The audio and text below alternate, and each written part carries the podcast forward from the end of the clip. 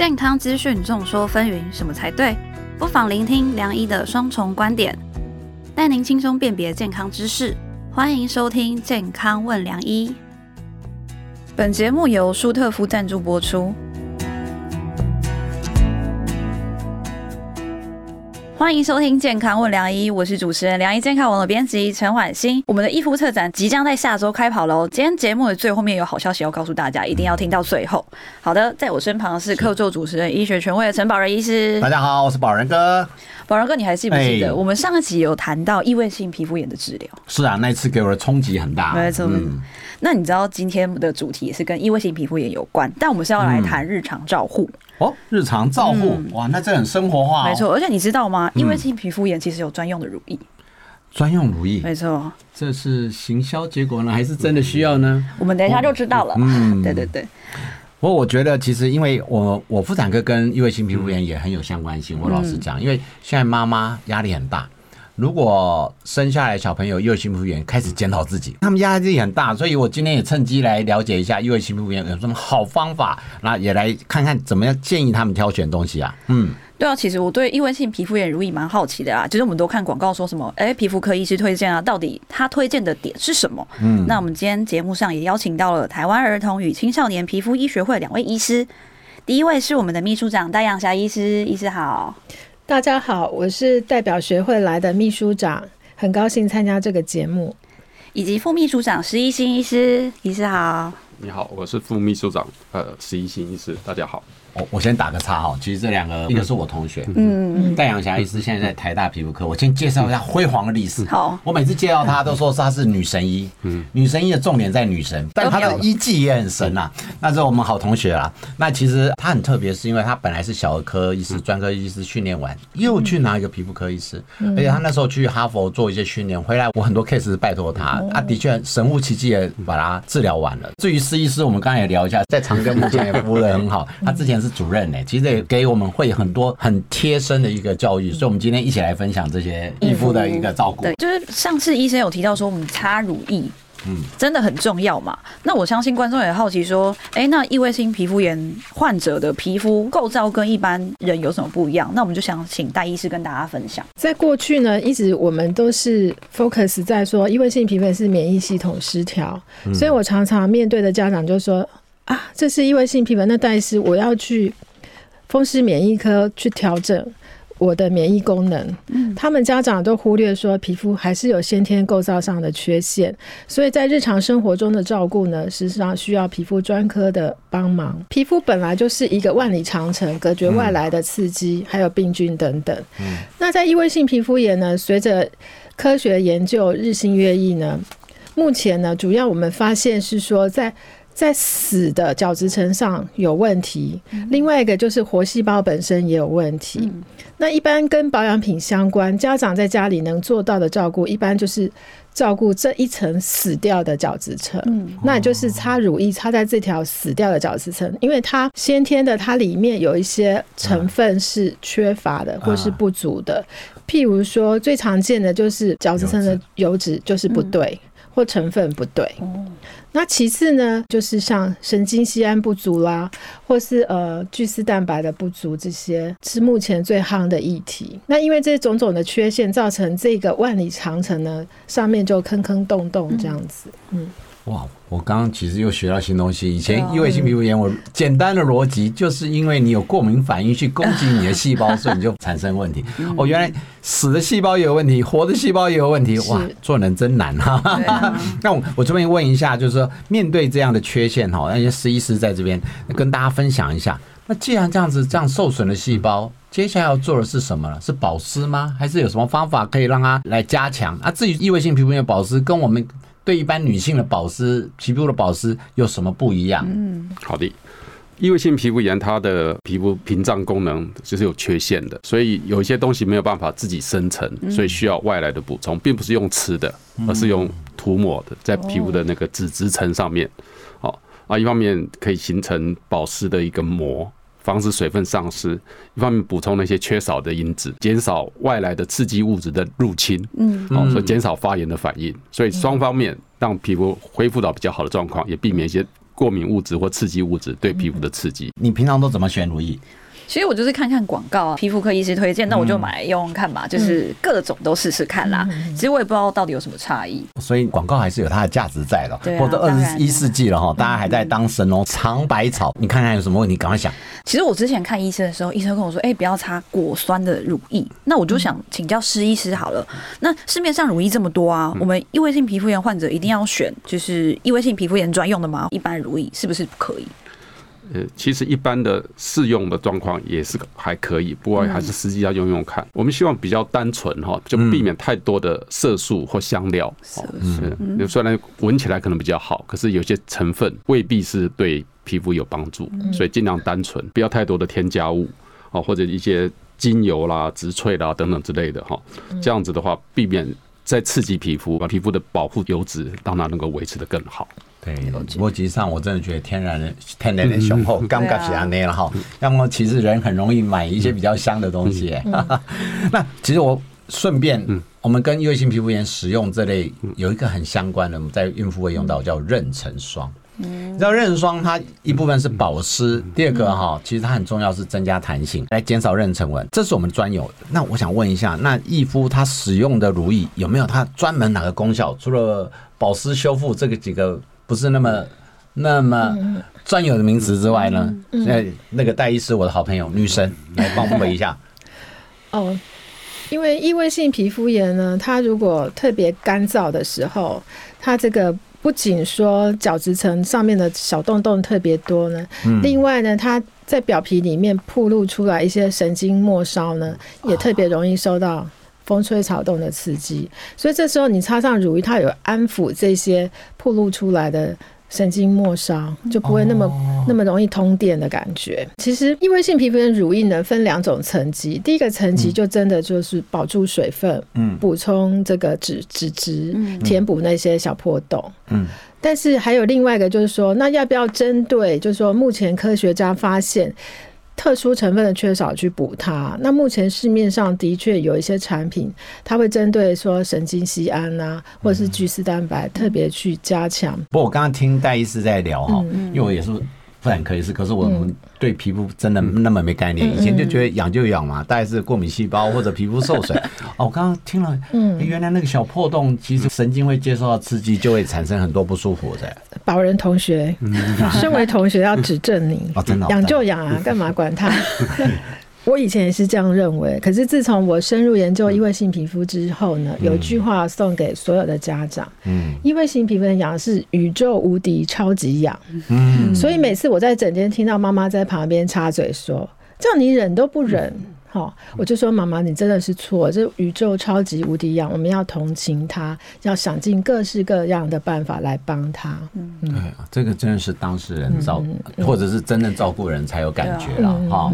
所以心痒痒也可以医吗？嗯问你啊，好，我们另外再开发，另外再开发。好啦，就是刚刚我们讲到就是异位性皮肤炎乳液的功效嘛，那我就还是不知道怎么选啊。那就像我们刚刚讲，施医师有谈到说我们要避免的成分之外，那我们如果要买乳液的话，有哪些成分是我们要选的？基本上哈，因为皮肤的一些表面的脂质哈，它是比如神经酰胺啊，或者是有一些脂肪酸，甚至一些胆固醇、油脂的成分，比如说维他命 B 系列的，然后维他命 E 系列有抗氧化、抗发炎的作用，然后一些油脂的部分哈，然后让皮肤含水比较好，然后会降低痒的感觉。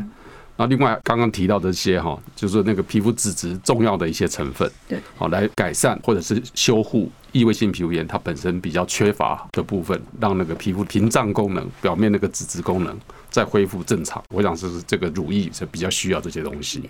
嗯，对，其实我我们自己在看病，病人都很希望有神奇药丸、神奇产品，一抹就好。但是我我我临床上发现，不太可能有那种神奇药品，不论是它再好的，也要花一点时间。但是反而是可以教导他们是如何。减少伤害，因为我们知道一个疾病一定有个伤害，有加分题跟减分题。那我想异位性皮肤炎这边施医师也跟大家分享一下这些呃异位性皮肤炎的日常生活有没有哪些是加分或减分要格外注意他们常犯的错误嘞？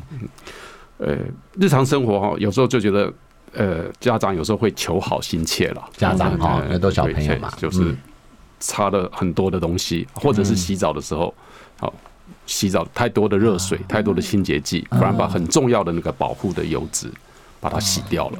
那要不要少洗几次澡？其实 其实是可以，因为尤其是尤其是冬天或者小孩子。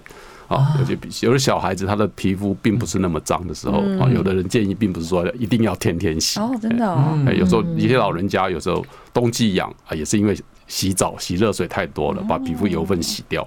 所以这个过度清洗反而是一个不好的行为。是。对那饮食上有没有哪一种比较常发生的问题？我们通常一些蛋白质类的东西比较容易敏感哦，过敏哎蛋白譬如说呃蛋白，好嗯，或者其他的一些含蛋白质的东西，好。鱼类的、海鲜类的东西，有壳类的，这个都是比较引起过敏的反应。那有人说坚果等等之类也有可能哦。啊，不过太小的小孩大概不会吃到坚果吧？嗯，可是我觉得鱼海鲜当然是容易界嗯。定，但是你说蛋白质哈，蛋白质就很难。你就知道西方饮食里面任何一个嗯。餐饮几乎都会有哎、那这点怎么办？你如果他万一真的对蛋白相关过敏，那你蛋糕、面包里面几乎都会有蛋的成分，这是比较 picky 一点。问一下施医师，那怎么办？不过还好了，对蛋白的过敏哈，随着小朋友的年纪年纪长大，好像那个慢慢的会减敏。不过就说有嗯如果有替代的话，哦，可以用替代的，然后让它随着时间慢慢改善。哦，好啦，其实我们刚刚讲到乳液嘛对，那我就想问啦，因为就是乳液，像是我之前擦，我就是擦上去的时候会觉得，哎、会刺刺的、这是正常的嘛？然后那我要不要继续擦？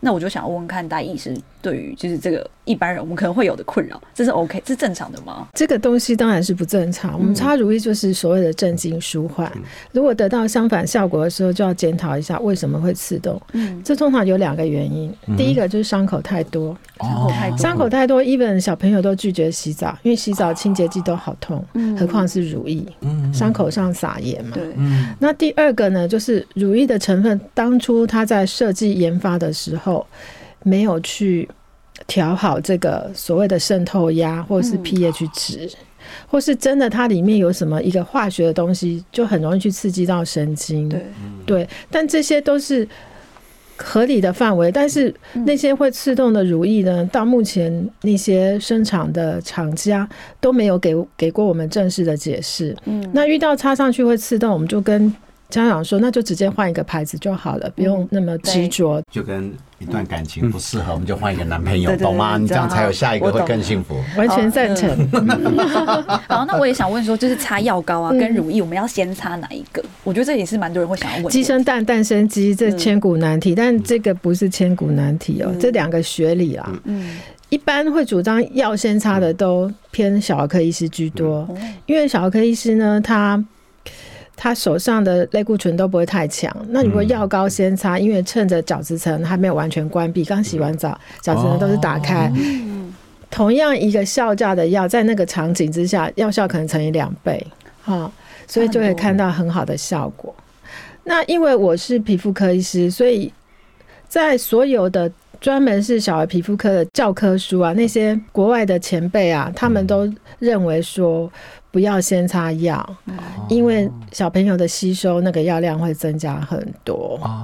那因为我们皮肤科对那个类固醇的拿捏是最准确的，所以我们也不怕。因为真的洗完澡之后，所有的那个毛细孔什么都打开，你应该先把那个弄好，把角质层先矫正。矫正完之后再上乳液，嗯但有人就会质疑说，那你上了乳液之后，是不是药进去的少一点？但我觉得不会差太多了。我自古以来我都是如意先擦，如意先擦。目前我的病人都效果很好。两个时间隔很近嘛，就是马上就抹嘛。我通常说说你就全身擦完一次乳液的时候，大概已经十分钟了，再上药就差不多。十分钟还好啦。嗯如果是很快擦上去，你知道我们现在我的病人很多很有神奇的想法，就把两个搅在一起，然后一起弄的。这也是可行，但是两个搅在一起，嗯，我觉得哎，我随便问你，真的认不认真回答？哦，哦真的有人这样做啊？你们所所有问的问题，我都问过我自己一次，对，因为家长都会问，所以我都思考过。我搅在一起擦，我通常是针对那个比较稳定期。哦嘿嘿嘿所以混搭风也是可以啊。那我妇产科医师从我的角度来问一下，因为其实哈。呃，任何一个抹药，不不论它是乳液，乳液大家比较当成一个保养，的话可以抹久一点。但一般人遇到药的概念都是能少用就少是，用。对对对。那我想问的是，那像这样的异步患者，其实它是一个长期的问题。如果他抹了这些治疗，不论是乳液或者是药膏，他好很多了，你们会建议他抹多久？因为他们可能今天好了，明天好了，他就不想抹了。但是我一直觉得这个治疗一定是要每天维持一个时间点，有没有差多久才算是完整？我想一般症状解除或者皮肤至少要接近正常，或或者正常，好，那也许要两周三周，也不至于说那个药用太久，担心类固醇的副作用。意思就是说。已经完全没症状了，还要再两到三周，还是呃，就说两三周的疗程，是大大致上那个发炎痒症状改善了。嗯，不过之后你可以减少次数，或者是说周末疗法或间间歇疗法。嗯，就说本来是天天擦，一天两次，然后后来可能就可能隔天擦，或者是周末擦，让它维持在皮肤不发炎的状况。啊，也减少类固醇，你在长时间使用。了解，所以还是要间歇式像补习一样，还是补一下就对了。那我再问一个比较刁钻的题目，每次都在欺负试一试哈。因为为了止痒，你知道，有的阿公阿妈会讲，啊，你加几多薄荷油啊？是那妈妈也会加点精油凉爽的。这种自己在做一些呃配方处方加精油薄荷油，这样子可以。呃，因为那些成分其实有的还蛮刺激的哈，像薄荷啦、哦绿油精什么的之类的哈，那其实还蛮刺激的。那有的药膏是里面就含那个清凉成分，嗯，哦，不过讲那个并不是正道啦，对，也许一开始不错，可是长时间来用反而会更刺激。没错，所以还是不要自己 DIY 哈，对啊？还是一般就好了啦。嗯嗯，刚刚除了擦乳液啊，其实我也看到很多人说。用保鲜膜捆起来，保湿效果会更好。那我就想问问看，大医师真的是这样子吗？保鲜膜提到这个问题，我倒吸一口气。你说对跟不对？呃，我就讲一个故事好了。我在哈佛进修的时候，我们当年的做法就是发给病人一个垃圾袋，垃圾袋就剪三个洞，头跟两个垃圾，然后就套进去，然后就擦大量的乳液，还有一点点药膏，然后叫他穿着这样的睡衣去睡一晚。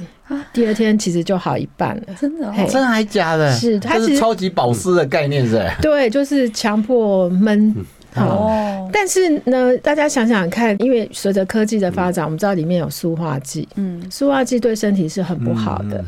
如果说你这辈子只有这样子做一两次，我觉得是可以急救他。嗯，但如果你天天做、常常做，这个小孩可能会性早熟，或是其他的塑化剂衍生的问题，所以不是很推荐。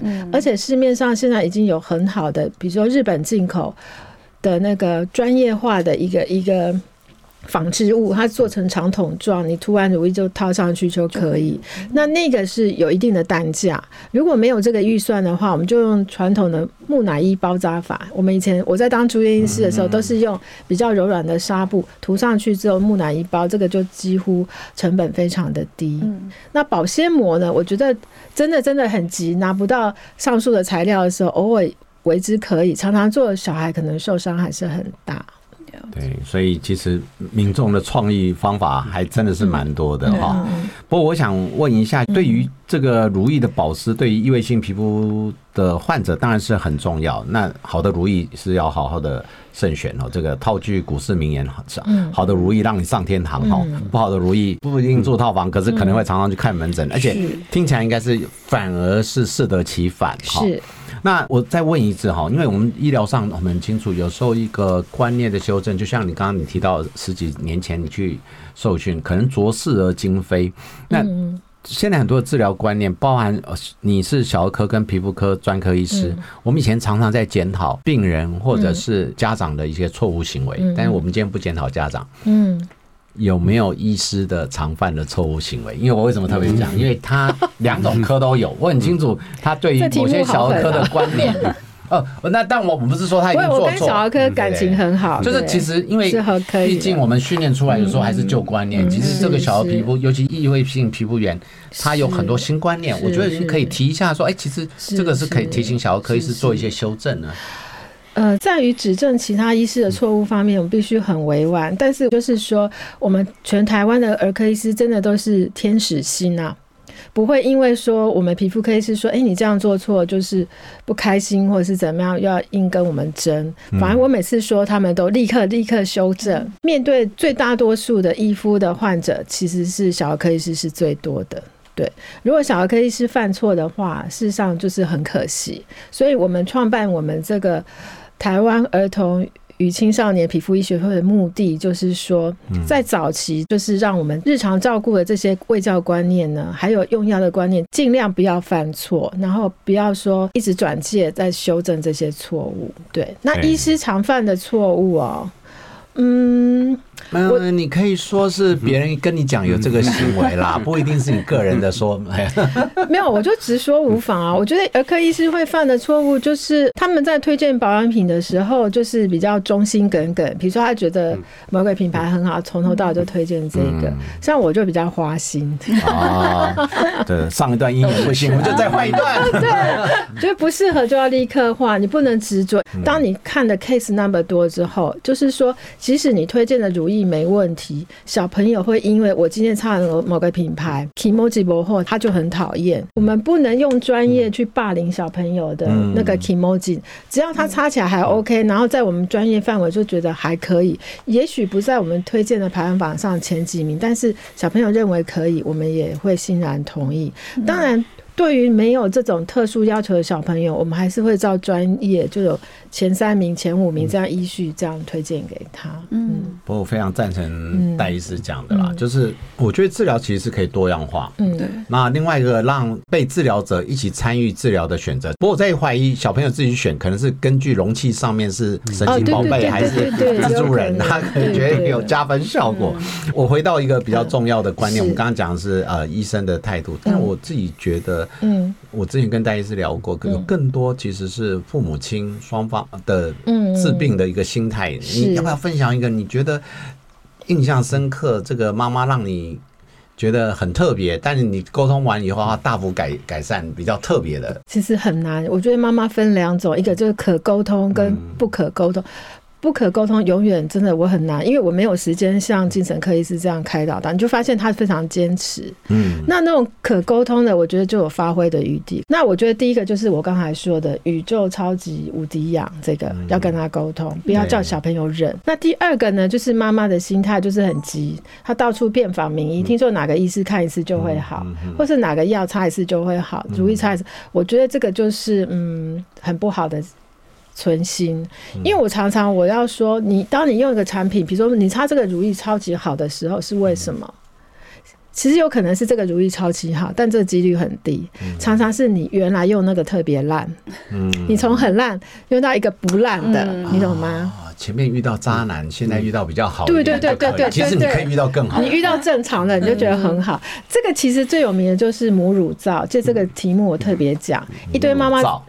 疯狂的在家庭 DIY 母乳皂，甚至上网卖母乳皂。那他们就是信誓旦旦，真的有改善。我说戴医师非常同意你有改善，因为母乳皂用的成分都是好的，没有用劣等货。那你为什么就是你之前用的那个特别烂？所以相较之下就，嗯，是这样子。嗯，慢慢遇总会遇到好产品跟好的姻缘哈，是不是？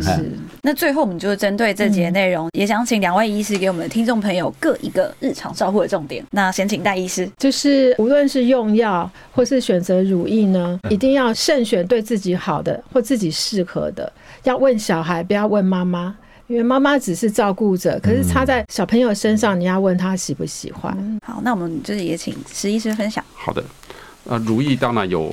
呃，改善、舒缓、修护的功能，不过它也是要时常补充，你没办法说擦一次就维持一整天，那个是不太可能。好，所以我们要除了譬如洗完澡，皮肤还湿润的时候擦，譬如说换尿布或者是在帮他整理衣服等等之类的时候，也可以看 check 一下他的皮肤的状况怎么样。那如果还是干燥的话，你可以就再补充，因为乳液它相跟药比起来，它相对是比较弱，所以可以适量的补充，会有更好的效果。对啊，没错，我自己觉得啦，科技越来越发展，我们常常会有划时代的产物出来。我相信未来好的产品会越来越多，不止保湿，可能包含刚提到的神经酰氨酸这类特别帮助修复的产品，可以达到修复。我我觉得是越来越有效了哈。这个大家也愿意去擦。不过我还是觉得在医疗端哈，找一个适合的你的好的医师。第二个，请他提供一个好的治疗方式，你也用得来的。第三个，就是要找一个适当的好产品。当然，一个好产品用来不适合再换没关系，但是总会找到适合你的。那对于很多厂商，因为我自己呃医疗端，我们会。非常谢谢厂商发展很多新东西，因为有时候我们用嘴巴讲讲了半天很累，不可能叫病人自己 DIY，他就是需要协助，所以好的产品是可以帮助大家很大的忙的。没错，说了这么多，如果你还在犹豫要挑选什么乳液，我这边有个好消息要告诉大家，良医的益肤策展现在还提供舒特肤十四日益肤康修护系列试用包给大家申请，数量有限，送完为止。这么好的产品怎么申请呢？就是相关消息我们都放在下方的资讯栏，需要的听众朋友赶快申请。嗯，节目到了尾声，那我们就感谢两位医师今天的精彩分享。下一集还会跟大家聊代谢与减重，可别错过喽。对我们每周五晚上八点，良医健康网健康问良医也会准时播出，记得跟我们分享所有相关的健康新知。听了这一集，你就不会皮肤痒，心也不会痒的。好好听这一集哦，我们下次见，拜拜。拜拜。不想错过健康问良医吗？欢迎订阅良医健康网的 YouTube 和 Pocket 商周吧。期待你我在空中相会哦，拜拜。